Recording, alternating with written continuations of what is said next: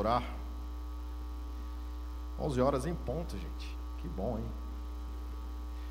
Oremos. Senhor Deus, obrigado mais uma vez pelo culto, Senhor, onde podemos ter a oportunidade de adorar o Teu nome, Senhor, de aprender que o Senhor é fiel à Tua aliança.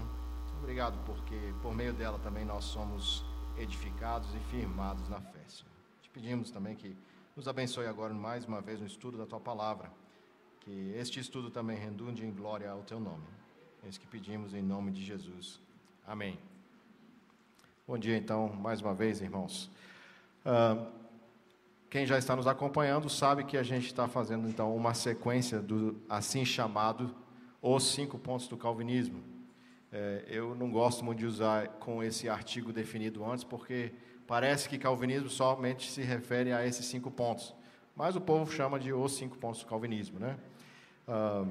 Mas outra forma de entendermos é é, são aplicações da doutrina da salvação dentro de uma perspectiva reformada, né, que seria um título bem mais extenso. Então a gente prefere resumir. Uh, nós estamos vendo esses cinco pontos, é interessante, irmãos, foi, foi totalmente coincidência, a gente não pensou nisso, mas nesse ano de 2018, os cânones de Dort, que deram origem ao que a gente chama desses cinco pontos, estão fazendo 400 e quantos anos? 450 anos, acho. Alguém é bom de matemática aí? Faz a conta aí rapidinho, gente. 400 anos, né? 400 anos. 400 anos de cânones de Dort, porque eles começaram a ser elaborados em 1618 e foram até 1619. Então, assim, uma coincidência bem interessante. Bom, gente, nós já vimos uh, o primeiro ponto, que é a total depravação, que significa que o homem nasceu é, após a queda de Adão completamente é, atingido pelo pecado, todas as suas faculdades, a sua capacidade de pensar, a sua capacidade de sentir, a sua capacidade de raciocinar, tudo foi atingido pelo pecado. Isso mostra então que o homem, por si mesmo, é incapaz de tomar ou dar um passo sequer em favor é, ou em direção a Deus. Antes, o contrário. Se a gente pega o texto de Gênesis 3 como nosso paradigma da queda, é, mostra que exatamente após a queda, Adão e a sua esposa fugiram da presença de Deus. Aliás, eu até queria que a gente tivesse um texto em mente, assim, vamos dizer assim, que seja nosso, talvez um dos textos principais, que vão abordar essas duas questões que a gente vai tratar hoje aqui. Abram lá em Romanos 5. Romanos 5. Nós temos aqui uma descrição de quem nós somos, uh, ou quem nós fomos, antes de Cristo nos salvar. Veja só, do verso 6 até o verso 10, nós temos uma radiografia, nós temos uma descrição da situação do homem em estado de pecado. Olha os termos, os substantivos que são utilizados, eu vou enfatizando, de quem nós éramos no nosso estado de pecado. Verso 6: Porque Cristo, quando nós ainda éramos fracos, essa palavra fraco não é simplesmente uma fraqueza, debilidade física. Essa palavra aqui ela é usada para uma fraqueza e debilidade moral. É nesse aspecto. Então, aqui nós éramos fracos, morreu ao seu tempo pelos ímpios a palavra ímpia, ela tem a ver especialmente num contexto de julgamento, de tribunal, onde você tem aquele que é justo, pio, e aquele que é ímpio, aquele que não é justo. Então, o estado de alguém que está condenado. Aí continua, dificilmente alguém morreria por um justo. Então aqui, novamente, então a contradição ou a oposição com ímpio, né? Pois poderá ser que pelo bom alguém se anime a morrer. Logo, por oposição a esse pensamento, nós podemos pensar que nós não somos bons. Verso 8: Mas Deus prova o seu próprio amor para conosco, pelo fato de ter Cristo morrido por nós, sendo nós ainda pecadores, ou seja, rebeldes à vontade de Deus. Ser pecador significa ser rebelde contra a vontade de Deus. Verso 9: Logo, muito mais agora, sendo justificados pelo seu sangue, seremos salvos é, da ira, ou seja, da condenação de Deus. E aí, para arrematar, para deixar bem claro a nossa situação, verso 10. Porque se nós, quando inimigos, inimigos de Deus, né, fomos reconciliados com Deus mediante a morte do seu filho, muito mais, estando já reconciliados, seremos salvos pela sua vida. Então, aqui nós temos um retrato, em poucos versículos, que fala da situação do homem no estado de pecado. Se a gente for, então, é, contabilizar ou destacar as palavras, verso 6, somos fracos, ímpios, verso 7, nós não somos bons, verso 8, nós somos pecadores, e verso 10, nós somos inimigos de Deus. É uma espiral descendente mostrando qual é a situação do homem. E por isso, então, que nós afirmamos total depravação. O homem em si mesmo não teria condições de buscar a Deus. A gente leu também Romanos 3, na primeira aula que nós tivemos aqui, que ninguém busca a Deus, não há um justo sequer. Então, com essa questão em mente, vem a segunda pergunta. Então, como alguém pode ser salvo se, particularmente, ou se que nenhum de nós pode, por si mesmo, vir a Deus? Querem ver uma coisa interessante? Ah, dizem né, que Brasília tem 30% da população chamada evangélica, né, que se dizem evangélicos, 30%. Vamos supor que todos esses 30% de fato sejam crentes, ok? Nesse bolo aí, nessa massa aí, nós temos um monte de gente. A gente tem é, aqueles cristãos nominais, tem aqueles que são considerados crentes, mas que a gente sabe que não são, né, tipo Igreja Universal, o que eles pregam, a gente entende que aquilo não é evangelho. Uh, mas vamos supor que, que seja. Sobraria ainda 70% de não crentes. Pergunta: por que é que nos dias de domingo o nosso trânsito é mais tranquilo? Parece uma pergunta que não faz muito sentido, né? Que tem a ver com isso. Porque há algum impedimento para o ser humano se arrumar no domingo, se preparar, pegar o seu carro e ir até alguma igreja e ouvir a pregação do Evangelho? Há algum impedimento físico? algo que, que o impeça de fazer isso? Obviamente que não. A não ser que alguém tenha uma limitação mesmo, né, por alguma situação específica, todos seriam teriam a capacidade física de vir aos cultos aos domingos. Por que não fazem? Porque por acaso existe uma dificuldade física? Não. As pessoas não estão adorando ao Senhor, que é um mandamento, é uma ordem que o homem faça, porque o coração deles é rebelde. E para que nós não nos achemos melhores ou nos ufanemos porque estamos aqui, é porque Deus teve misericórdia de nós e transformou os nossos corações para que a gente estivesse aqui, às vezes até contra um pouco da nossa vontade. Mas o fato é que a gente está aqui. Então isso mostra que não é por uma questão de incapacidade. Outro exemplo. Vocês estão captando isso, gente? Não é questão de capacidade física. Outro exemplo. Se o pecado é algo na minha vida é, que eu tenho pleno controle sobre ele, então eu tenho pleno livre-arbítrio sobre as minhas decisões, e aqui a gente está falando sobre questões morais, por que é que você peca todos os dias a toda hora, a todo instante, se você tem pleno livre-arbítrio? Ora, se você não tem dificuldade com a doutrina do livre-arbítrio, se você afirma que você tem livre-arbítrio, como todo mundo afirma, né, que acredita é, ou que não acredita na questão da, da graça como algo que nos transforma completamente, seria muito fácil dizer que se você crê que você tem todo o livre-arbítrio que você afirma que tem, então por que você peca? Seria mais fácil você dizer, então, que você escolhe não pecar. Pronto. Você não precisaria mais ter problemas com isso.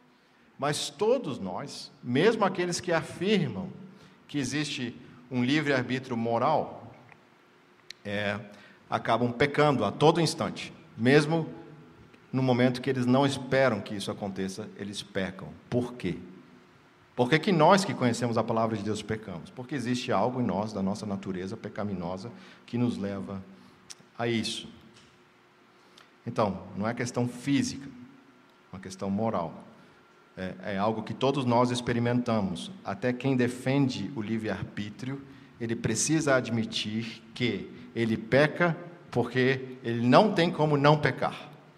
Ele peca, não tem como não pecar.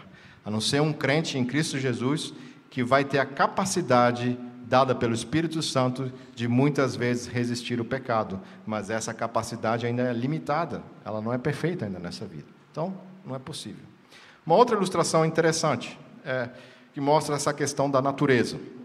Nós, se a gente fizesse uma ilustração aqui, você chamasse aqui um, sei lá, colocasse um animal aqui na frente, um leão, né? Você dá para ele um prato com carne, e um prato com salada. Qual seria o prato que ele iria escolher? Alguém tem alguma dúvida? Tem algum leão vegano, por acaso? Eu acho que não. Né? Ele iria comer carne. E muitos de nós também faríamos a mesma escolha, ainda mais se fosse uma picanha bem gostosa. Por quê? Porque a nossa natureza, embora a gente tenha a capacidade física, a capacidade é, para fazer uma escolha de escolher um prato de salada, a gente prefere comer um prato de carne. Talvez para deixar a situação mais crítica e mais dramática, vamos supor que é um prato de comida gostoso. Gente, está perto do almoço, né? E um prato com terra, com barro, com lama, tirado talvez de um chiqueiro de porco. E você coloca isso na. Qual é a, a sua preferência? todo mundo vai dizer que é o prato de comida. Mas o fato é que, espiritualmente, a gente escolhe aquele outro prato. Por quê? Porque a gente não deseja isso. A nossa vontade está cativa ao nosso coração corrompido. Por isso, por toda essa ilustração, é que nós precisamos entender que existe então o que nós chamamos de eleição incondicional. A Bíblia mostra que, por conta desse estado de depravação total, a não ser que Deus eleja dessa massa caída, falida, dos seres humanos, não há esperança para os homens. Deus precisa então interferir nesta situação que é trágica e calamitosa, e essa é a grande tragédia, como a gente já falou na primeira aula, do pecado de Adão.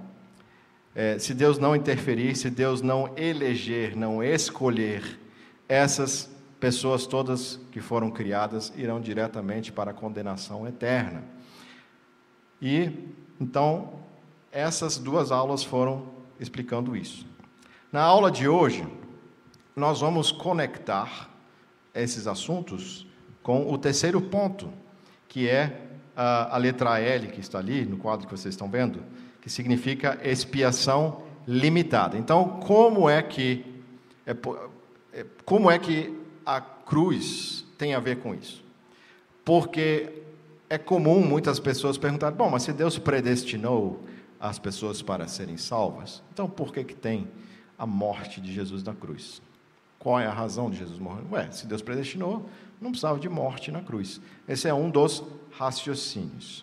Então, a gente vai trabalhar é, hoje explicando o que, que é expiação limitada. Nós vamos, primeiramente, é, explicar de uma maneira um pouco breve o que é expiação. Nós vamos entender o que, que é expiação da onde essa palavra surgiu, como ela foi construída, é, o conceito errado de expiação.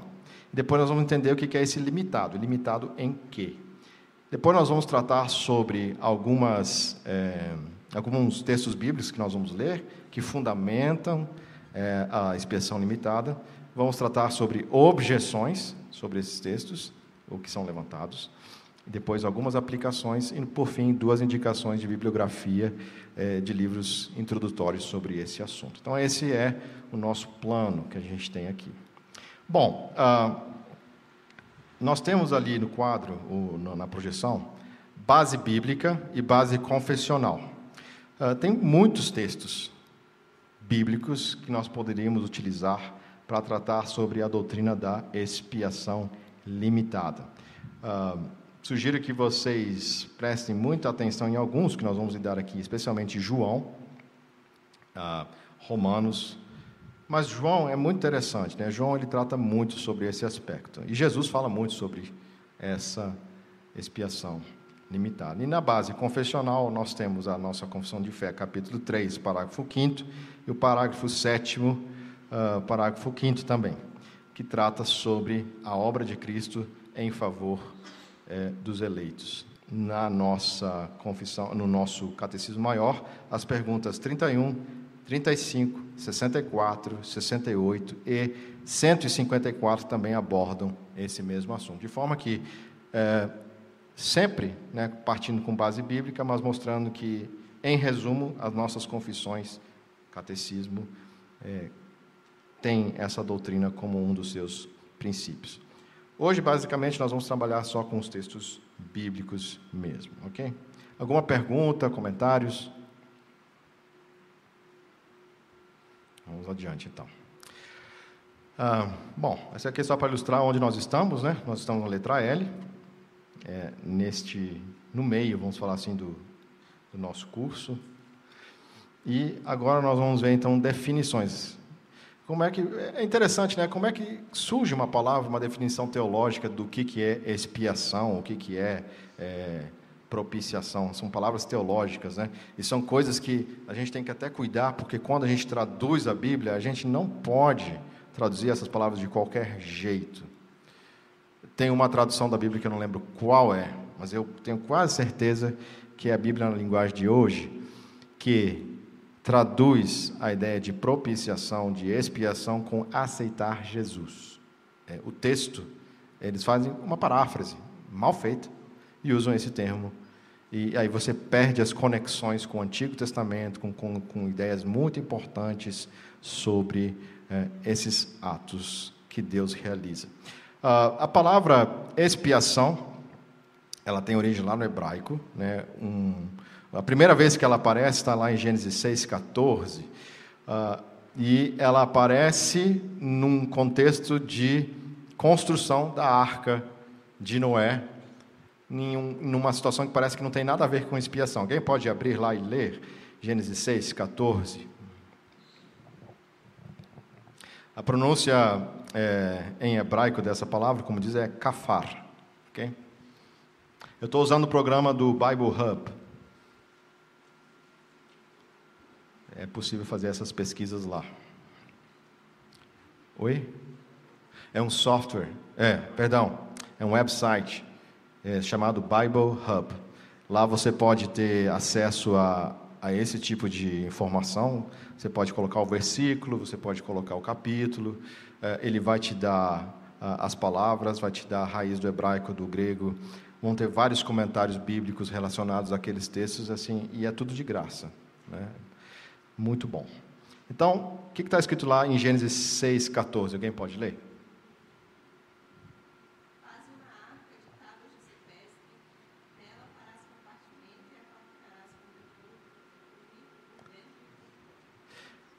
É, está falando da arca, né? De Noé fazer o que com ela? Qual é o ato que ele deve realizar nesta arca? O que, que ele tem que fazer? Calafetar.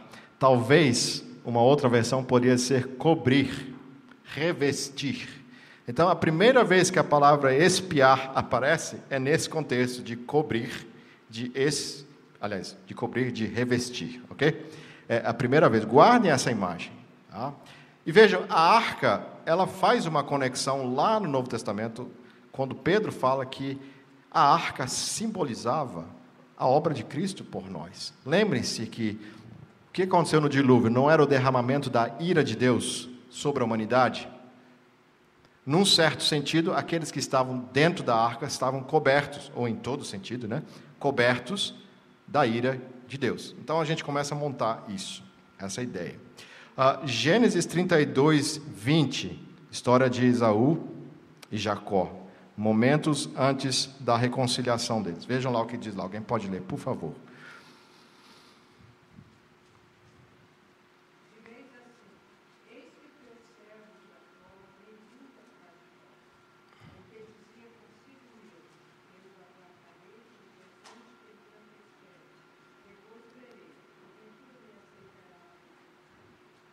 Muito obrigada, dona Leni. A palavra que tem a ver com espiar é aplacar. Aplacar. Aplacar a ira. O que, que ele estava fazendo? Ele estava pensando de uma maneira bem comum, como a gente faz, né? Quando você briga com alguém, o que, que você faz? Se você gosta dessa pessoa, se ela é seu amigo, sua amiga, você faz o quê? Você, às vezes, dá um presente, o que, que Jacó estava tentando fazer? Aplacar a ira que ele gerou por conta daquela controvérsia com Isaú. Né? Então aqui nós temos uma outra vez onde essa palavra aparece. Vamos juntando as ideias então. É cobrir, é aplacar. E olha só agora um texto mais propriamente teológico que tem a ver com perdão. Êxodo 29, 33.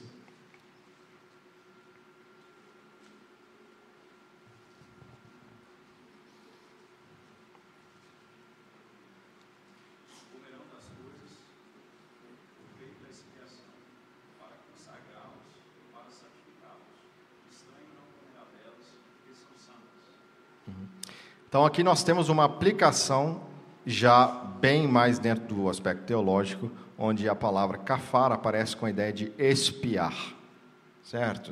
Espiar, então traz essa ideia de cobrir, é, de pacificar e fazer propiciação. Coincidentemente, está aqui embaixo, né?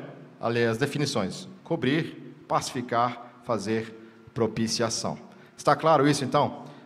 É muito importante a gente entender o que, que significa expiação, porque a gente vai perceber que se a gente não entender claramente isso, vai ficar mais difícil de entender por que, que a gente diz que essa expiação é limitada. Ok? Então, isso no hebraico. Tá? Ah, no grego, vamos lá. Muitos textos também. No grego é catalassó. Ok? Catalassó. Ou eu não sei se é catalasso, se alguém aqui é melhor no grego do que eu, mas eu acho que a, a tônica. É, é, na verdade, se, se for ver ali na, nessa setinha aqui, ó, é um O ômega, ômega, né? Seria um O fechado, então seria catalasso, ok? Ah, essa palavra também vai aparecer várias vezes no Novo Testamento, assim como no Antigo. Romanos 5, 10. Alguém pode ler, por favor?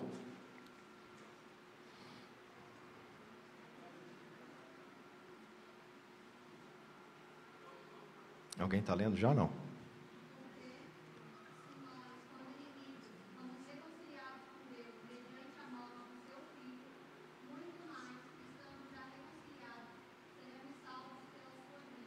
Então, nós lemos esse texto hoje. A palavra que está no texto de Romanos 5 é reconciliar, reconciliados.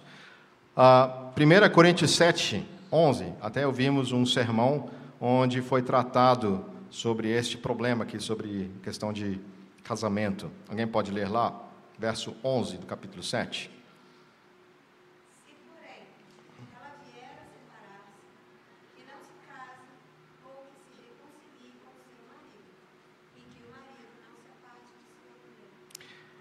Palavra que está dita aí é reconciliar-se.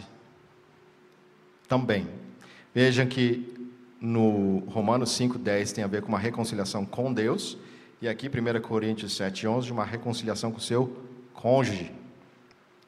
2 Coríntios 5, 18 uh, até o 20, essa palavra vai aparecer várias vezes. Esse SS quer dizer seguinte, eu sempre repito, acho que isso, né? Para você não ficar dizendo que é 19, 20. São os versos seguintes.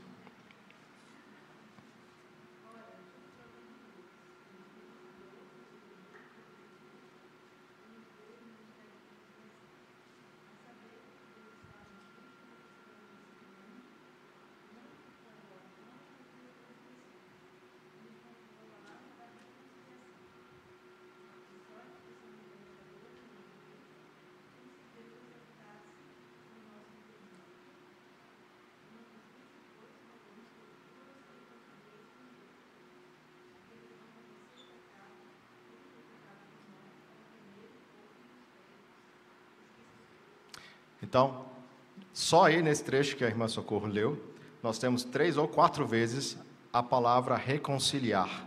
E vejam, Deus é quem faz, quem realiza essa reconciliação. Então, a ideia de expiar é algo onde Deus toma a iniciativa, assim como uh, a gente viu com é, Esaú, onde ele vai e entrega presentes, né?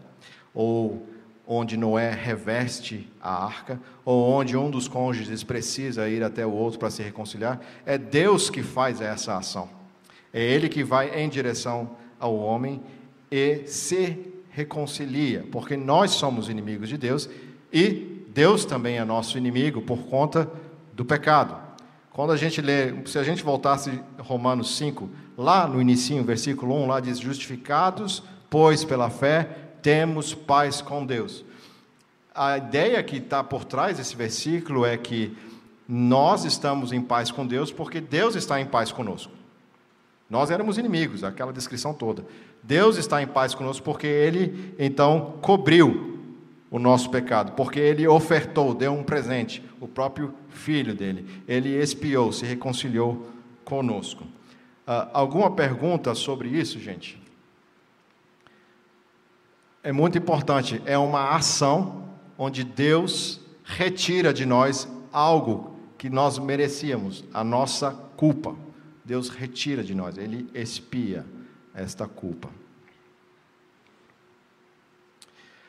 Então, ideias falsas, já que a gente entendeu o que é expiação de uma maneira correta, eu vou explicar, tem várias, mas essas aqui são as principais. A teoria governamental ou moral.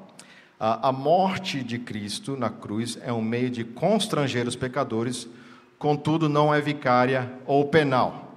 Ou seja, Jesus morre na cruz para que as pessoas do mundo inteiro vejam qual é a consequência do pecado. Quando eu olho para Jesus pendurado naquela cruz, quando eu vejo Jesus naquela via sacra, que é muito comum, é, especialmente aqui no Brasil, e, e algumas pessoas fazem isso também ao redor do mundo, perto da Páscoa ou durante a Páscoa, você tem aquela via sacra onde se relembram as quedas de Jesus no caminho e até que ele chegue à cruz. E, e aí as pessoas então são levadas muitas vezes a ficarem constrangidas, e não deixa de ser um constrangimento, e não há erro em afirmar que de fato aquilo nos constrange, mas o problema é que essa teoria da expiação vai só até aí. Ela afirma que a, a morte de Jesus na cruz não é vicária ou penal. O que, que quer dizer vicário? O que quer dizer algo que é vicário, gente? Oi? Um representante. Ah, por exemplo, a, gente tem algumas raízes no português que, que fazem a gente entender de palavras. Né? Quando você tem um vice-presidente, você tem a, o inicinho, que é vic, vice-presidente. O que, que é o vice-presidente? O que, que ele faz? Hum? Ele substitui o presidente. Essa talvez no português seja a melhor forma da gente entender a palavra vicário. É alguém que substitui. Né? Eu digo na palavra vice. Porque quando a gente tem um vice-campeão, e eu não vou mencionar o time que geralmente é lembrado nesse período, né? O vice nunca é aquele que substitui o campeão, ele é aquele que está em segundo lugar. Mas a ideia de vicariedade é alguém que está em lugar de outro. Por isso que nós afirmamos que a morte de Jesus na cruz, ela é vicária e penal.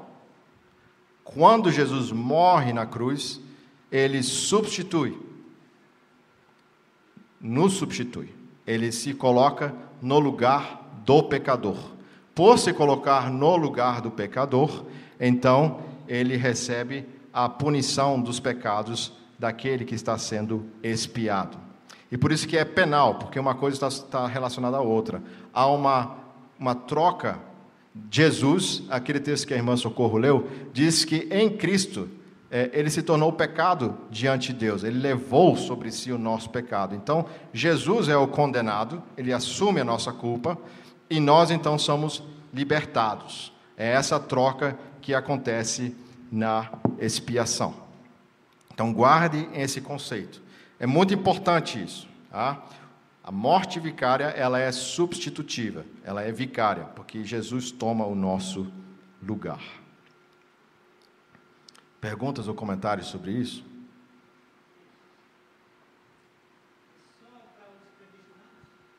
Já estamos chegando lá. A gente está construindo o argumento, mas sim, a gente entende que isso se aplica somente aos eleitos predestinados. Mas isso aqui é para embasar, mostrar como é que a gente chega nesse, nessa definição teológica.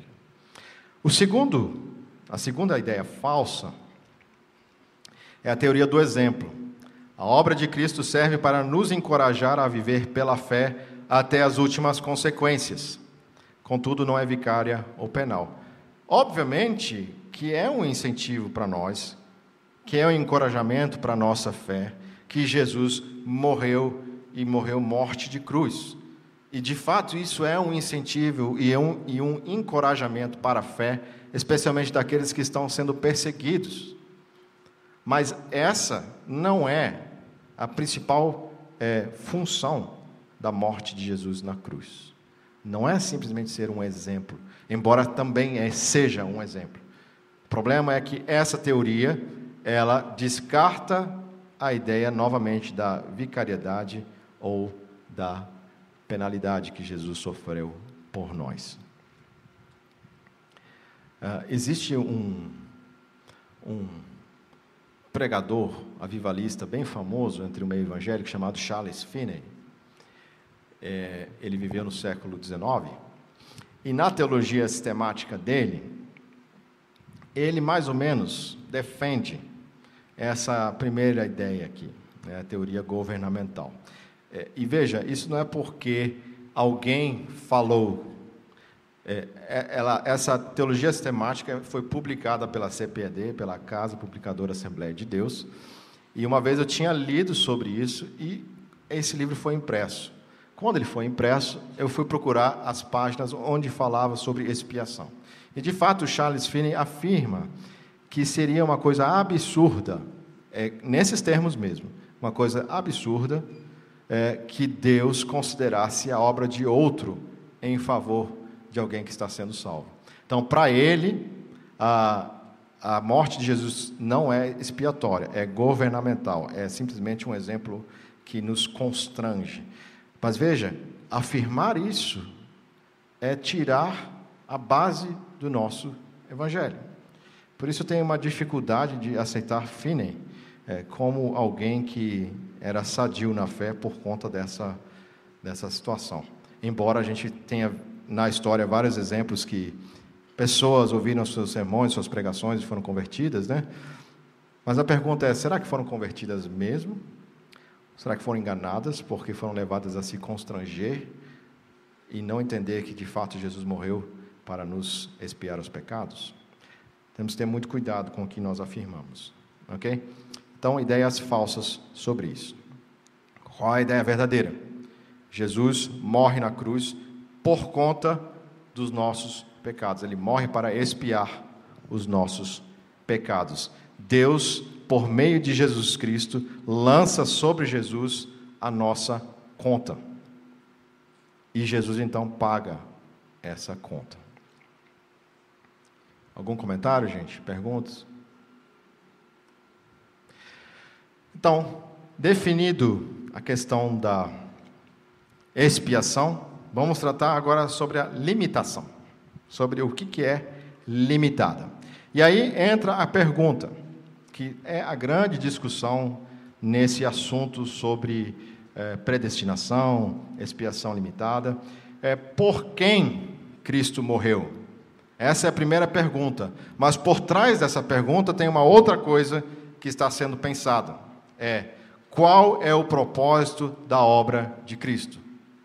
Toda vez que a gente se preocupa em responder esta questão, por quem Cristo morreu, nós temos que lembrar que, de fato, o que está sendo buscado, discutido, é o propósito da obra de Cristo. E aqui nós temos também que ter alguns cuidados. Vamos lá. Ah, a primeira definição é que a morte de Jesus Cristo, ela é, a gente poderia chamar de ilimitada nesse sentido. Por quê? Eles vão dizer, não, a morte de Jesus, ela é universal. No sentido de que todas as pessoas, toda a criação, tudo, tudo mesmo, todas as coisas serão reconciliadas. Existe um autor no Brasil chamado Norman Champlin. Ele tem um comentário do Novo Testamento bem popular no meio evangélico, que é uma coleção de seis volumes, versículo por versículo do Novo Testamento, talvez vocês já tenham visto, é uma coleção normalmente de livros azuis, com umas letrinhas bem pequenininhas. É, é uma coisa incrível, gente, é, é, algo que a gente não consegue entender. Isso foi escrito na década de 70, 60. É realmente é uma obra que impressiona. E tem muita coisa interessante lá, mas também tem muita coisa esquisita. Né? É, ele, ele, tem uma, umas ideias meio, meio místicas sobre a obra de Jesus. Ele acha que é, é possível que coisas fiquem energizadas com poder espiritual. É, ele acredita que demônio, que pessoas que não eram crentes viraram demônios, coisas assim bem estranhas, viu gente? Então assim, se você for ler, leia isso com cuidado, porque tem coisas ali que a gente precisa estar com dois pés para trás. E ele afirma que a, a obra de Jesus vai reconciliar tudo, inclusive Satanás. Que no final dos tempos a obra de Jesus ela é tão impactante nos seus efeitos que uh, toda a criação, inclusive os demônios, tudo será reconciliado. Né? Que Jesus morreu na cruz, inclusive, então, pelos demônios, pelos anjos caídos, por Satanás e tudo. Isso é universalismo. Existem várias formas de universalismo. É, por exemplo, ah, não importa que Deus você acredite, se você acredita em Buda, se você acredita em Hare Krishna, se você acredita, ah, sei lá, em Allah, não importa, o Deus é o mesmo e Deus vai é, te perdoar porque Jesus morreu por todos esses. Então, são expressões diferentes do mesmo Deus. Se aquele índio lá acredita no Deus Sol, não importa, é Deus. E se ele acredita naquilo, naquela revelação que o Deus Sol deu para ele, aquilo então é o evangelho dele e Jesus morreu por esse. Então, assim, todos, de qualquer forma, estão salvos.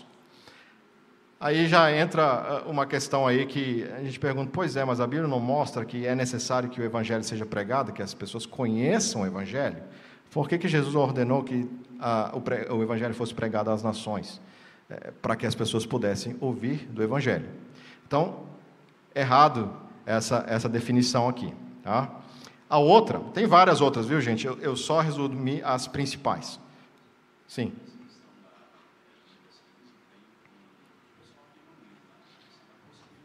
Uhum.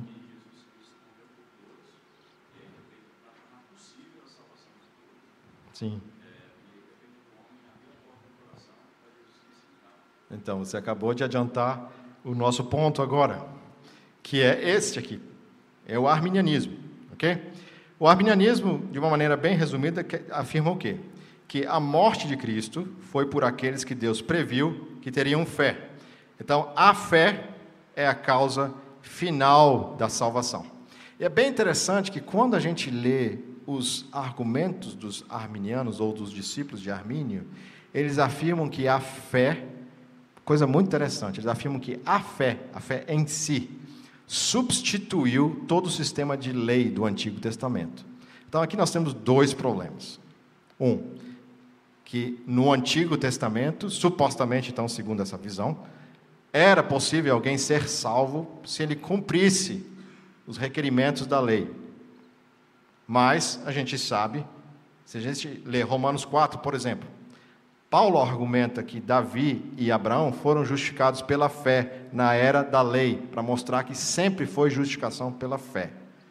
Então, no Antigo Testamento não existia a possibilidade de alguém ser salvo cumprindo a lei. Exatamente por isso que Deus deu a lei, para mostrar essa impossibilidade.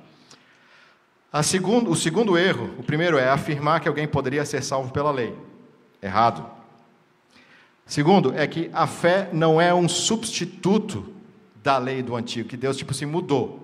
Antigamente você era salvo pela lei, já que não é possível ser salvo pela lei, então vou facilitar o jogo. Agora, se você tem fé, você é salvo por esta fé. A fé em si mesma, o ato de crer em si é meritório, é uma forma que você pode ser salvo. Talvez muitos que se digam arminianos hoje não afirmem isso, mas no fundo é isso. Por quê? Porque você está dizendo que a fé é a causa final da sua salvação. Aí entra aquilo que o Marcos Agnello falou. Não, a gente crê que Jesus realmente morreu na cruz de uma maneira expiatória. Jesus morreu na cruz para expiar os, peca os pecados do mundo inteiro. Contudo, somente aqueles que têm fé naquilo que Jesus fez é que serão aqueles que serão salvos. Mas veja, aí entra exatamente essa questão. A morte de Jesus, então, na cruz, ela não foi. E a gente vai ligando os pontinhos aqui, tá bom? Vamos conectando com aquilo que a gente falou antes. Ela não foi com um propósito definido de salvar. Ela foi, sim, para possibilitar a salvação. Jesus morre na cruz em lugar dos pecadores, mas essa morte na cruz, ela é só a abertura da possibilidade. A fé fica por minha conta. Então, ah, se eu creio nisso que Jesus fez, essa fé é meritória. Substituindo o sistema de lei do Antigo Testamento. O que também é uma coisa muito estranha, porque a gente sabe que nem a fé é perfeita. Até depois vou contar uma história de Lutero sobre isso, que eu já até mencionei aqui. Então, a fé é a causa final. Nós afirmamos, nós entendemos que a fé não é a causa final da nossa salvação. Não é porque Deus previu que alguém iria crer em Jesus que alguém seria salvo. Tanto é que Jesus afirma num dos evangelhos que se alguns milagres que ele tivesse feito, que ele fez na época dele, ali na, na região da Judéia, na região é, dos Gadarenos, ali naquela região lá, se algum daqueles milagres fosse feito na época é, de, de Ló, em Sodoma e Gomorra, eles teriam se arrependido. É interessante isso. Quer dizer, então, que, que Jesus sabia que se aqueles milagres fossem feitos lá naquela região, onde tinha aqueles pecadores, então eles seriam salvos. Quer dizer, esse argumento da fé prevista não, não, não dá certo, porque a própria Bíblia afirma que Deus sabia que talvez teriam alguns que seriam é, que se, se arrependeriam e aí iriam crer. E Jesus fala que não foi feito. Então, fé prevista não pode ser a causa final da nossa salvação. Nós entendemos que a fé é um instrumento, ela é o um meio instrumental. E aí nós vamos para a terceira é, definição aqui, que é a nossa definição, por isso está em amarelo. É, então lá em cima pergunta: por quem Cristo morreu? Resposta: pelos que Deus Pai designou, os quais foram resgatados por Cristo. Isso significa que Cristo é a causa eficaz da salvação daqueles por quem ele morreu. Vejam, essa palavra eficaz é que é a grande diferença. Um arminiano, um evangélico, em geral, vai afirmar que a morte de Jesus é suficiente, e nós também afirmamos, é suficiente para salvar. É suficiente para salvar o mundo inteiro. Mas a questão ela vai além, é o propósito dessa morte. Será que é só a suficiência ou tem a ver exatamente com esse propósito da eficácia. Algo eficaz. Deus teve um propósito com a morte de Jesus. Então a gente vai perceber agora esta eficácia. Como é que eu posso afirmar que a morte de Cristo cumpre exatamente isso. Vamos adiante. Isaías 53. É interessante, né? Isaías 53, sem dúvida, pela igreja desde os primórdios, foi considerado um texto messiânico. É, mas a gente não poderia simplesmente afirmar isso por conta da tradição, porque a gente, embora use a tradição como uh, um auxílio, o nosso fundamento é o que a palavra de Deus fala. Então nós temos em Atos 8, com a história do etíope. Felipe encontra o etíope e o etíope está lendo Isaías, Isaías 53. Então nós sabemos que a própria palavra de Deus fala que Isaías 53 se refere a Jesus Cristo. Isso não é simplesmente uma, uma possibilidade. Será que esse texto de Isaías 53 fala sobre Jesus? Parece que fala sobre Jesus. Né? Não. É claro que está falando sobre Jesus. E nós temos uma confirmação evidente disso em Atos 8, onde explicitamente é dito que este servo se refere. Essa é a pergunta é a pergunta que o etíope fala, faz ao, ao, a Felipe. Ele diz: De quem é que está sendo falado aqui? Ele está falando dele mesmo, do autor? Está falando de outro? De quem é que está sendo é, relatado aqui? E aí Felipe diz: Está sendo é, falado e relatado a respeito de Jesus. Então, Atos 8 é uma referência que diz que Isaías 53 fala sobre Jesus Cristo. Isso é muito importante. Ok? Uh, nós não vamos ler todo o texto, é um texto bem conhecido, mas nós vamos ver algumas coisas aqui que começam a mostrar como essa expiação ela é limitada especificamente com um propósito. Ok, gente? Estamos montando o argumento aqui. Ah, certamente ele tomou sobre si as nossas enfermidades e as nossas dores levou sobre si. Essa palavra certamente, ela pode ser traduzida como de fato, sem dúvidas. É inequívoco, é algo certo, seguro. Lembre-se, Jesus de fato não foi algo exemplar, não foi uma teoria moral, não foi nada daquelas coisas que nós vimos antes que são é, conceitos errados sobre expiação. Ele de fato tomou sobre si as nossas enfermidades e as nossas dores levou sobre si. E aqui, se vocês tiverem alguma dúvida sobre o que está sendo falado, se vocês forem lá para Isaías 1, versículos 5, 6, 4 em diante, fala que os nossos pecados são como enfermidades, como feridas purulentas para Deus. A descrição que está aqui de enfermidade e dores é uma descrição que Isaías já faz referência lá no início de Isaías, dizendo que assim são os nossos pecados diante de Deus. Então aqui também é, não é aquela ideia que Jesus morre na cruz e você não pode ficar doente. Tá? É, é a ideia de que Jesus levou sobre si os nossos pecados, que são enfermidades. Versículo 5, esses aqui são os versículos, ok? O castigo que nos, trouxe, nos traz a paz estava sobre ele, e pelas suas pisaduras fomos sarados. Veja, eu coloquei logo embaixo ali do Isaías 53, causa e consequências da obra de Cristo. Tenham isso em mente. Versículo 4.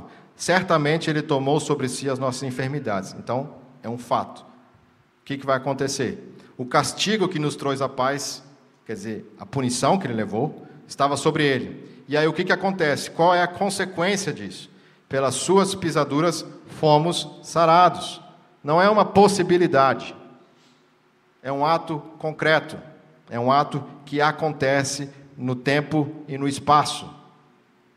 Talvez as pessoas tenham uma ideia de que Deus tem uma grande vontade, que a graça de Deus é uma grande disposição de Deus. Mas a graça é um ato concreto de Deus em favor de pecadores perdidos. Não é uma possibilidade que Deus oferece. Deus não tem um grande desejo apenas ele faz, ele salva, ele realiza um ato concreto no tempo e no espaço. Por isso que a causa da nossa salvação tem a ver com as consequências da obra de Cristo. Jesus toma sobre si os nossos pecados, o castigo cai sobre ele e por conta das suas pisaduras, das suas feridas, da sua crucificação, nós fomos sarados. É como Lázaro. Lázaro estava morto e Jesus chama ele para fora. O que acontece? Imediatamente ao chamado de Jesus, Lázaro se levanta. É, uma, é, é a causa da, de Lázaro levantar-se, ressuscitar dos mortos, é a palavra eficaz de Jesus. A morte de Jesus tem essa eficácia. 8, versículo 8. Agora, interessante. O texto começa o profeta fazendo uma narrativa. Mas no meio da narrativa nós começamos a perceber que aparecem outros dois personagens. Olha lá. Por causa da transgressão do meu povo, foi ele ferido. Quem está falando isso? Quem é o autor desta frase? É, Isaías é o autor da profecia. Mas quem está falando isso? Por causa da transgressão do meu povo? Deus. Deus está dizendo: por causa da transgressão do meu povo, ele foi ferido. Deus está dizendo que então, por conta do povo dele, é que Jesus veio. Versículo 11: causa e consequência. Ele verá o fruto do penoso trabalho de sua alma e ficará satisfeito. Então há um trabalho, há um, um, algo que foi feito que gera uma, um resultado. O fruto do penoso trabalho é o quê? Ele vai ficar satisfeito. Por quê? Porque o meu servo, Deus falando, Jesus, justificará a muitos, porque as iniquidades deles levará sobre si. Observem que, novamente, Jesus faz a obra designada pelo Pai, e aí o que acontece? Muitos são justificados, porque ele levou o pecado deles sobre si. Versículo 12: Por isso eu, Deus está falando, né? Lhe darei muitos como a sua parte. E depois, continuando, levou sobre si o pecado de muitos. Então, a primeira coisa que a gente vê aqui é que a obra de Jesus Cristo, ela é eficaz no seu propósito. seria uma desonra ao nosso Senhor Jesus Cristo ele ter morrido por alguém e essa pessoa se perder. E nós vamos ver alguns textos onde Jesus fala que isso não vai acontecer. Diga.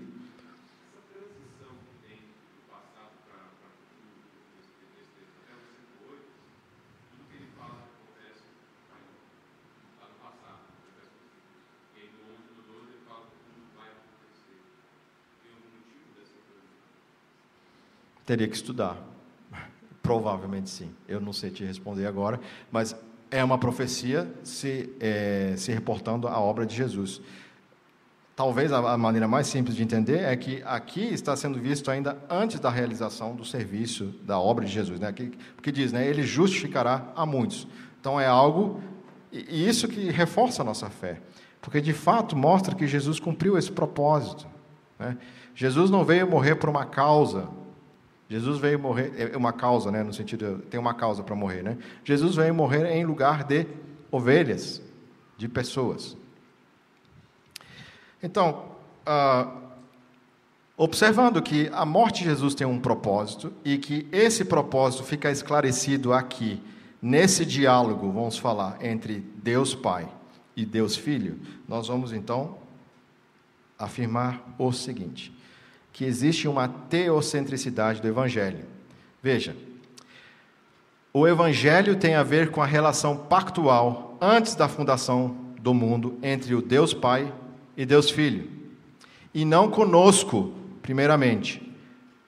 Deus aprove redimir um povo, a igreja, sua noiva, por sua graça, como presente para o Filho. Vejam o que Jesus fala na sua oração sacerdotal antes, minutos ou horas antes de ir para a cruz. É, Jesus começa falando assim: Eu te glorifiquei na terra, consumando a obra que me confiastes para fazer. Então Deus está, Jesus está dizendo que Deus Pai deu a ele uma obra com um propósito. E agora glorifica-me, ó Pai, contigo mesmo, com a glória que eu tive junto de ti antes que houvesse mundo. Então aqui está se falando de algo que aconteceu antes da eternidade, em algum momento que Deus Pai e Deus Filho é, tiveram um, um, vamos dizer assim, uma relação de resgatar um povo. E Deus, de certa maneira, fala assim: olha, estou é, tentando parafrasear algo que é claramente difícil de, de, dizer, mas Deus, como se dissesse: olha, eu vou criar o um mundo, vai ter pecadores, e você vai resgatar esses pecadores, e eu vou dar esses pecadores para você como sua noiva. Então, uh, veja só como é que continua aqui antes que houvesse mundo. Versículo 6: Manifestei o teu nome a quem? Aos homens que me deste do mundo. Então, talvez a dificuldade que a gente tem para entender que o evangelho tem a ver muito mais entre a relação pactual do pai com o filho, é porque a gente está muito acostumado com o que a gente chama de uh, direitos que nós temos. Especialmente depois da Revolução Francesa, a gente fica muito sensível. Cadê os meus direitos? Uh, a gente pensa que nós somos, que a gente é, o centro da história. Só que o Evangelho, a forma como Deus nos apresenta o Evangelho, é que, em primeiro lugar, o Evangelho ele é teocêntrico, ele não tem a ver conosco, ele tem a ver com o que Deus Pai prometeu e designou nos tempos eternos para que o seu filho então cumprisse isso aqui na terra. Em resumo, Deus entregou um povo ao seu filho, que por acaso somos nós aqui. Mas nós não somos os atores principais dessa história. Nós não estamos no centro da história. Não é conosco que a coisa se trata. É a relação de Deus Pai com Deus Filho. E aí, quando a gente começa a tirar o homem do centro e colocar de fato aquilo que deve ficar no centro, a gente começa a entender por que a gente pode afirmar que a obra de Jesus foi especificamente por um povo. Perguntas, gente? Comentários? Eu sei que a gente está chegando perto do nosso fim da aula, mas eu vamos fazer o seguinte: eu vou continuar um pouquinho mais. E aqueles que ao meio-dia quiserem sair, não tem problema, ok? Eu vou ler alguns textos aqui. Alguém pode ler, aliás, eu não, é vocês. Mateus 1, 21.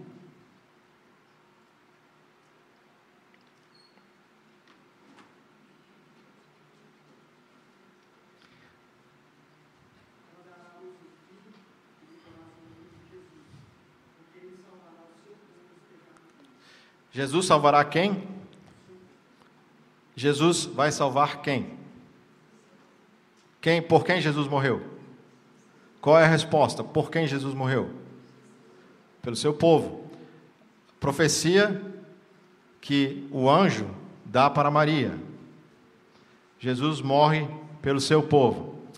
Ah, Lembrem-se, Jesus em Isaías 53 é aquele servo que virá tomando o pecado dos pecadores para salvá-los. Então aquilo de fato vai acontecer. Marcos 14, 24. Alguém pode ler, por favor?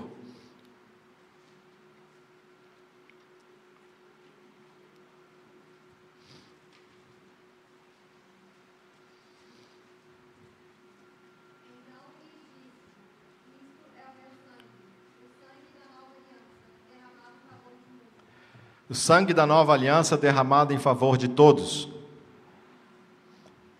Favor de quantos? De muitos. Veja, quando nós celebramos a Santa Ceia, nós estamos celebrando a missão cumprida de Jesus. Vamos lá. Adiante. João 10, versículo 11.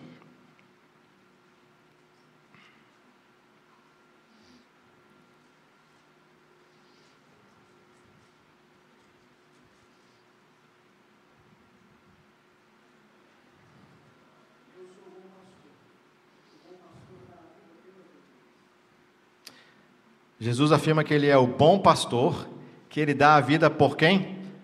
Pelas suas ovelhas, por aqueles que fazem parte do seu rebanho.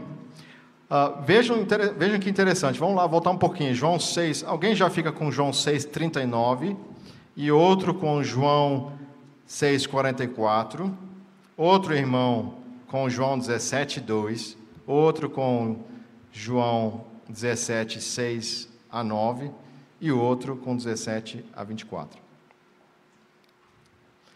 João 6,39, o que diz lá?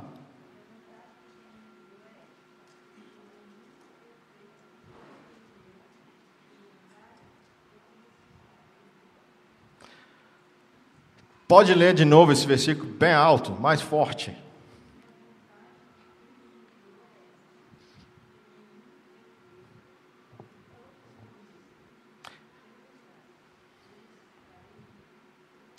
Jesus está afirmando que a vontade de Deus Pai é que ele não perca nenhum de quem?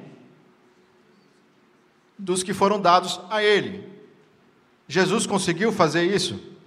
Cumpriu. Porque essa é a questão. Se Jesus perdeu, se Jesus perdeu uma alma, um pecador, Jesus falhou na sua missão. Ali diz que a vontade de Deus é que ele não perca nenhum dos que lhe foram dados, nenhum.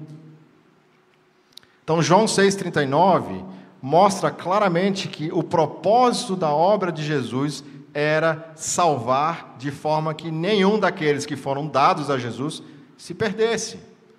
Então, a depravação total mostra que o homem, na sua condição pecaminosa, não tem como ser salvo, ele não viria. A, a predestinação quer dizer então que Deus elegeu esses que não poderiam vir para que eles pudessem vir. Como é que isso acontece? Porque Deus aplica o pecado desses sobre Jesus. E por conta do pecado que cai sobre Cristo, então Deus chama, atrai esses para que eles de fato sejam salvos.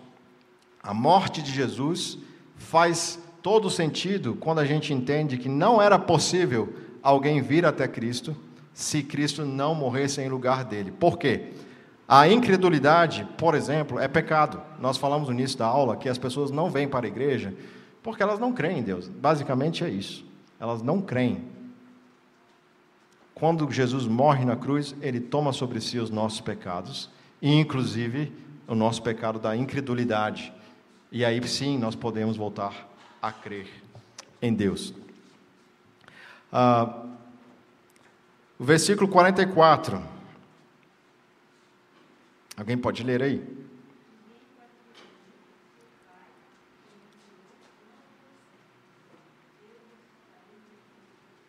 Veja, essa, outra, essa parte primária do versículo aí a gente vai tratar na aula que vem. Mas diz que esses que vêm a Jesus serão ressuscitados. Ou seja, é garantido que a obra por quem Jesus fez vai salvar. É, eu vou contar uma coisa aqui até um pouco engraçada. Quando eu era bem mais jovem, né, há muitos quilos atrás, como alguns falam, né, é, eu, eu, tinha uma, uma questão.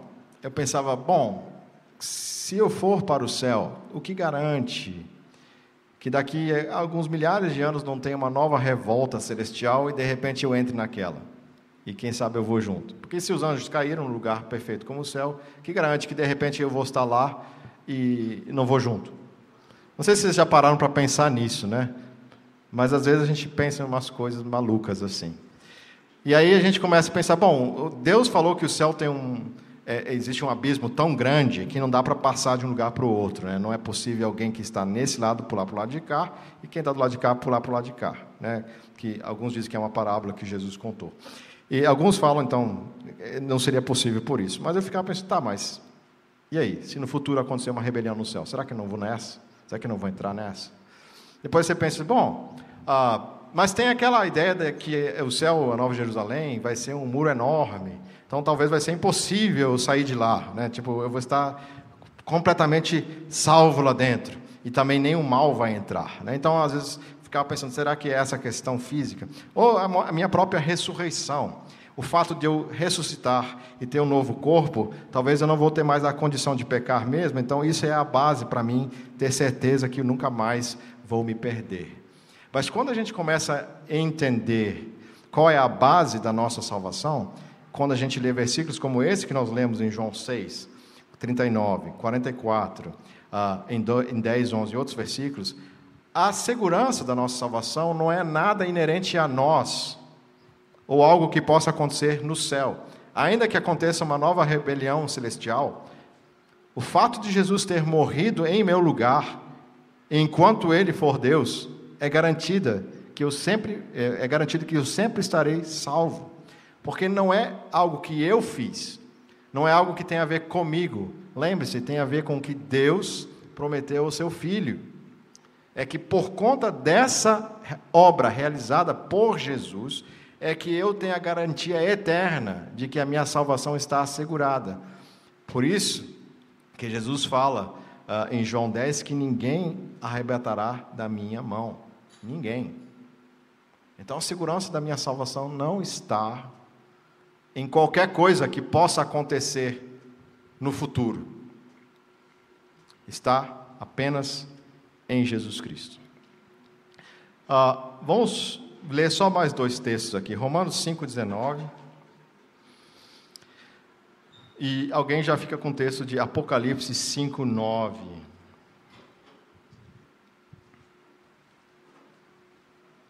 Romanos 5,19. Alguém pode ler, por favor?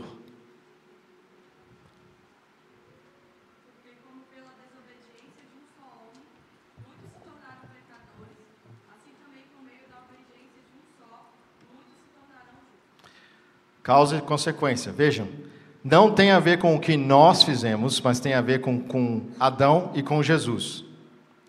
Adão pecou, a humanidade caiu. Jesus, o segundo Adão perfeito, viveu uma vida perfeita, por isso também muitos, por conta da obra de Jesus, é que são salvos. A obra de Jesus é a causa da salvação desses. Então, nós temos esse paradigma. Adão pecou, a humanidade caiu. Jesus viveu uma vida perfeita, sem pecado, morre na cruz em lugar daqueles que serão salvos. Esses de fato então serão salvos. Não existe ninguém, a gente pode afirmar, não existe ninguém que vai deixar de ser salvo por aqueles que Jesus morreu. Não vai ter. Por todas as pessoas por quem Jesus morreu, todas serão salvas. Por isso que a gente teve que definir antes o que, era, por exemplo, uma definição errada de universalismo. A gente não afirma isso, a gente afirma que por todas as pessoas por quem Jesus morreu, essas serão salvas. Veja lá, Apocalipse 5,9, final da história, né? o começo da eternidade. Veja lá o que está escrito.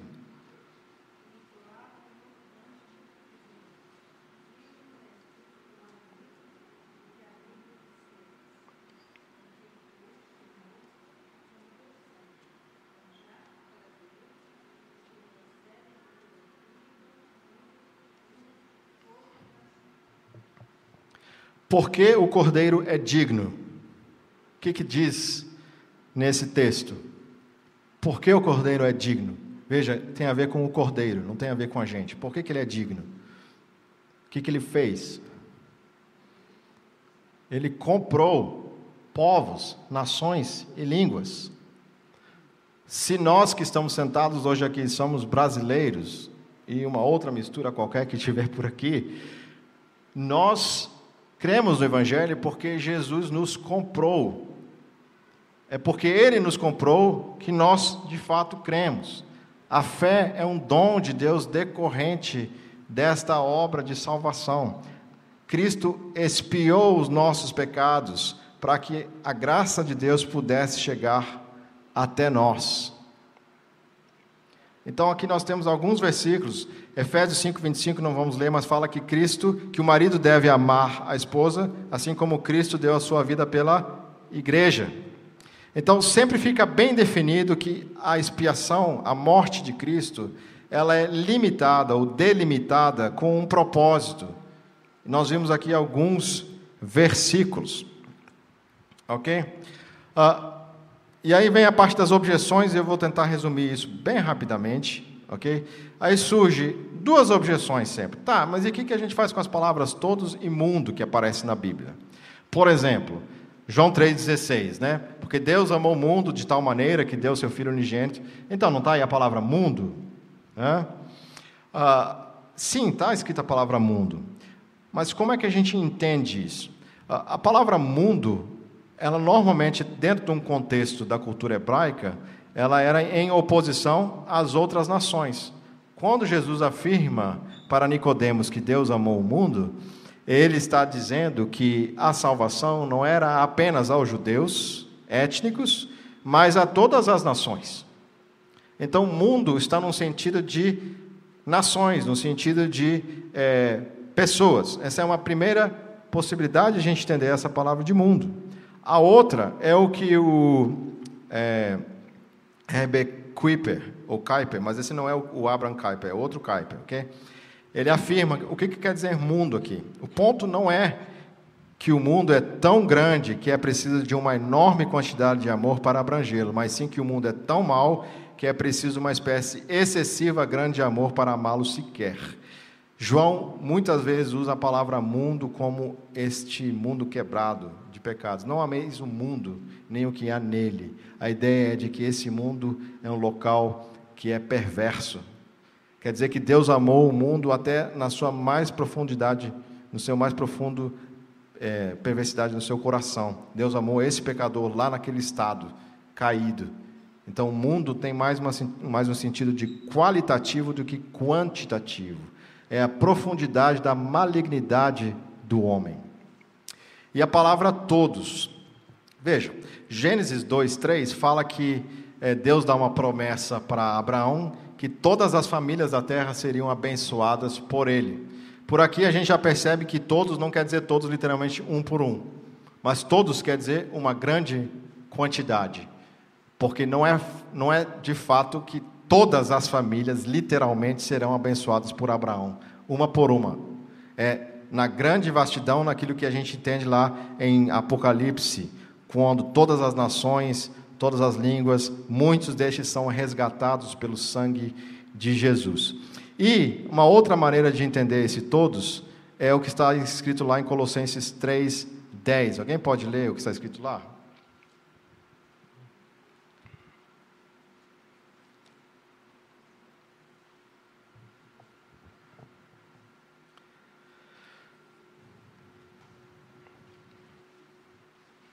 Colossenses 3,10.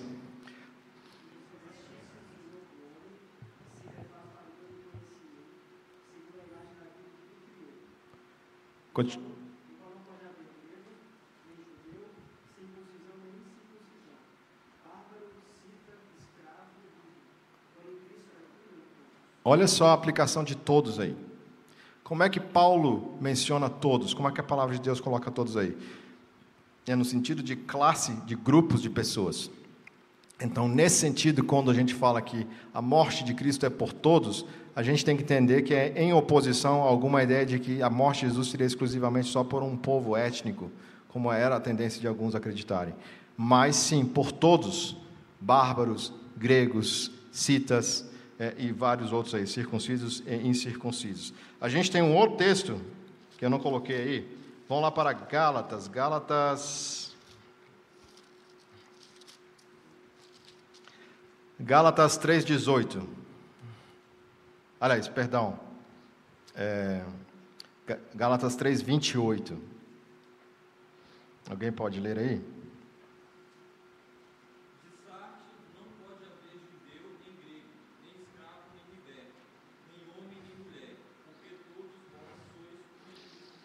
Veja, novamente, aqui não é categoria de etnicidade, mas de grupos de é, escravos e libertos, de homens e mulheres. E aí ele fala, porque todos sois um em Cristo Jesus. Então, normalmente, quando a gente tem a palavra todos, a gente tem que entender que o contexto é que vai nos dizer em que sentido que todos está sendo aplicado. E aqui a gente entende também, mais uma vez, que é a grupos de pessoas. E tem vários outros textos assim, eu lembrei desse aqui, ok? Que falam, então, que mundo e todos tem a ver ou com o, o, o estado de pecaminosidade deste mundo ou com grupos de pessoas e não literalmente cada pessoa. Isso está claro, gente?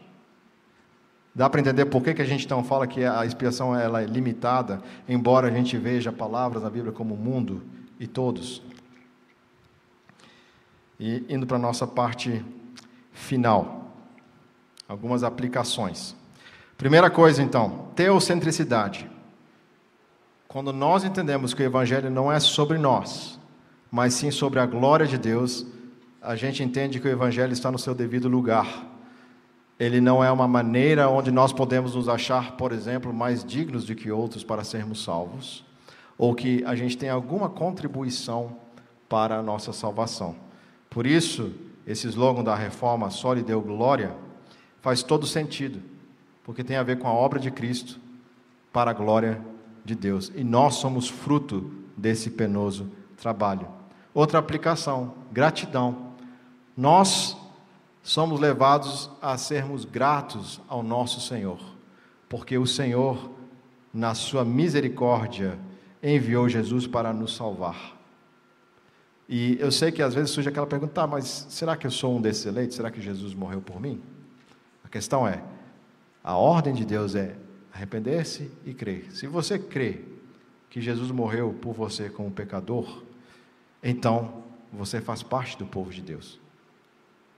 Esse é o mistério, a graça, o Espírito Santo que nos leva à cruz. Terceiro, incentiva a pregação do Evangelho. Esse nós temos que ler. Abram lá em Atos 18, 10. Atos 18, 10 fala de Paulo em Corinto, que estava desanimado pela pregação do Evangelho, estava sendo muito perseguido e parecia que o Evangelho ali não estava dando frutos. E quando Paulo já estava então assim na última, é, ele tem um encontro com o nosso Senhor, que lhe diz o que está escrito em Atos 18, 10. Alguém pode ler, por favor?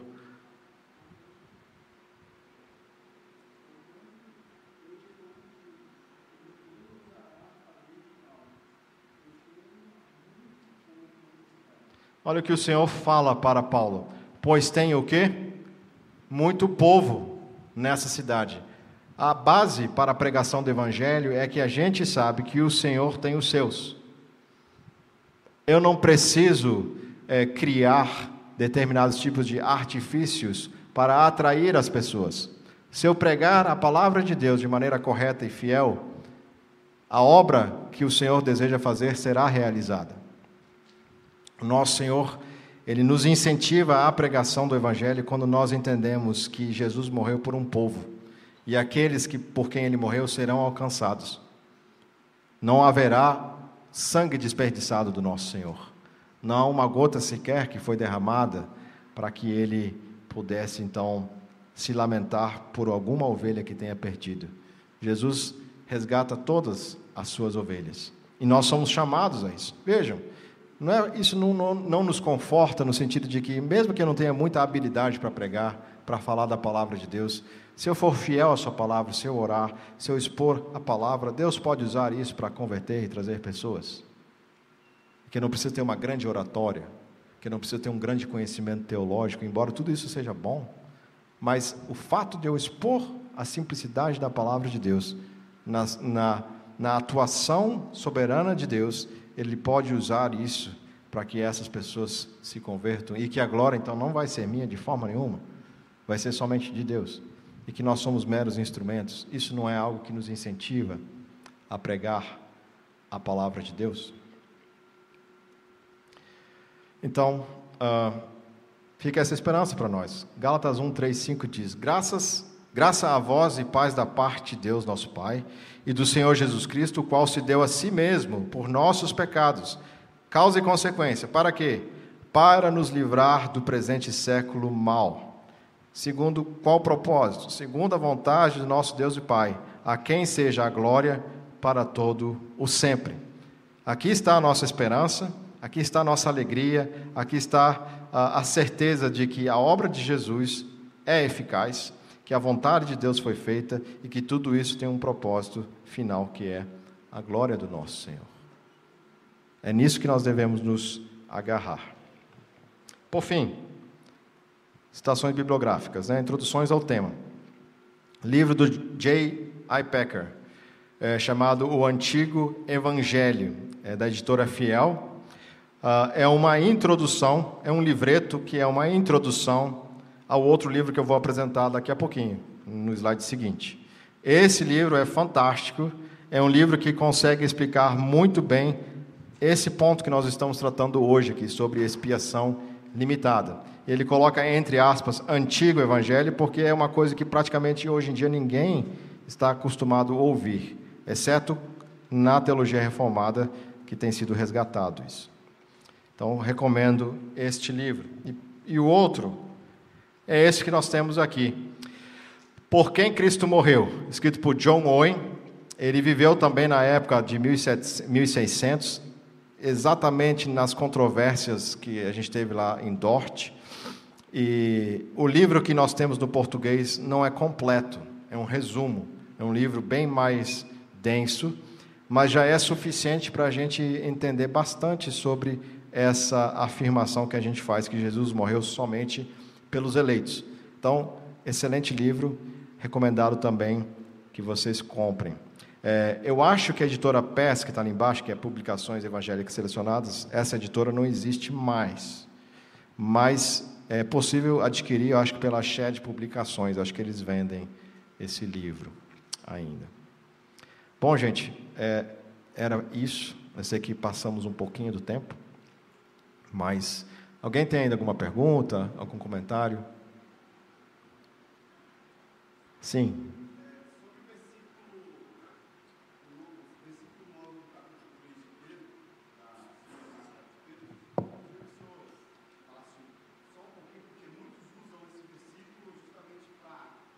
É, aqueles que abandonaram, que negaram seu soberano Senhor que os resgatou, né? É, é esse texto?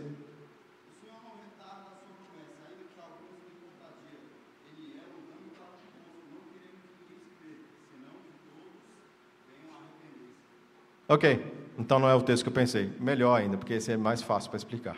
Ah, o, outro, o outro, a gente precisa de é, uma explicação que tem a ver com teologia da aliança.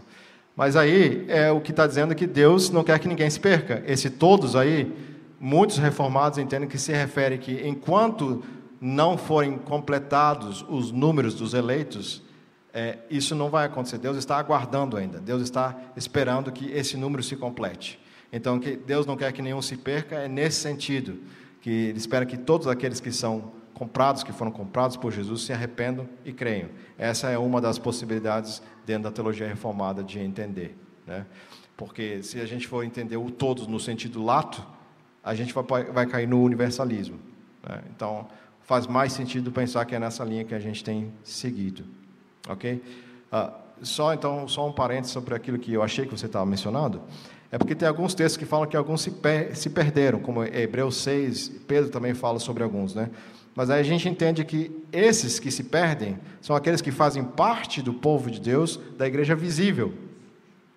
Eles não são verdadeiramente salvos, mas fazem parte da igreja visível. Eles conheceram o Senhor, conheceram várias coisas que o Senhor realizou no nosso meio, tiveram contato com a palavra de Deus, mas Jesus, por exemplo, afirma lá no finalzinho de Mateus 7, quando muitos vão perguntar, Senhor, não fizemos isso em teu nome? Senhor, não expulsamos demônios? Senhor, não, não fizemos curas e tal? Aí Jesus responde, vejam os, os termos que o nosso Senhor utiliza. Apartai-vos de mim, porque nunca vos conheci. Vejam, nunca. Então, não houve um tempo onde eles de fato foram salvos. Eles nunca foram. Mas estavam no meio do povo de Deus. Então, isso significa, e fica um alerta para nós, né? O fato de você estar dentro de uma igreja também não torna você um crente. É, você entrar dentro de uma garagem não vai transformar você num carro. Então, estar dentro da igreja é uma bênção, mas pode ser um grande juízo se você tem conhecimento de tudo isso que a palavra de Deus nos fala e você não se arrepende dos seus pecados, não busca salvação no Senhor. Isso, veja, parece né, que desincentiva o crente, já que eu sou eleito, então não preciso fazer nada. Não, a Bíblia diz que os crentes buscam o Senhor. Os crentes ouvem. Jesus falou: As minhas ovelhas ouvem a minha voz. Se você não está se preocupando em ouvir a voz do Senhor Jesus, faça uma análise. Talvez você deveria estar tremendo aqui. Se não, busque o Senhor. Que o Senhor abra os seus ouvidos. E essa é a nossa esperança, porque Ninguém que busca o Senhor verdadeiramente vai ser negado. Vinde a mim todos que estão cansados e sobrecarregados, e eu os aliviarei. Essa é a promessa do nosso Senhor. Vamos orar? Senhor Deus, agradecemos pela tua eterna graça e misericórdia, Senhor, por este plano que vai muito além dos nossos pensamentos e capacidades, Senhor. Obrigado, Senhor, porque aprove o Senhor escolher um povo e dar ao teu filho amado Jesus Cristo. Qual somos nós, Senhor, que por tamanha graça encontramos o teu favor, Senhor. Que essa seriedade, Senhor, do teu evangelho jamais nos deixe indolentes, preguiçosos na fé, mas que seja de fato um incentivo para que o teu nome sempre seja glorificado em nossas vidas, para que tenhamos um coração grato, mesmo com tantas dificuldades nesse mundo que hão de passar. E também com o fervor, Senhor, de anunciar o teu evangelho, sabendo que a tua obra ela prosperará e o Senhor verá o fruto do seu penoso trabalho e que nada, Senhor, pode impedir a tua palavra de avançar, inclusive, Senhor, no reino das trevas, Senhor. Obrigado, porque o Senhor nos resgatou em Cristo Jesus. Amém. Que Deus os abençoe. Qualquer pergunta que vocês tiverem, podem mandar, podem conversar comigo outra hora. Estamos aí para isso.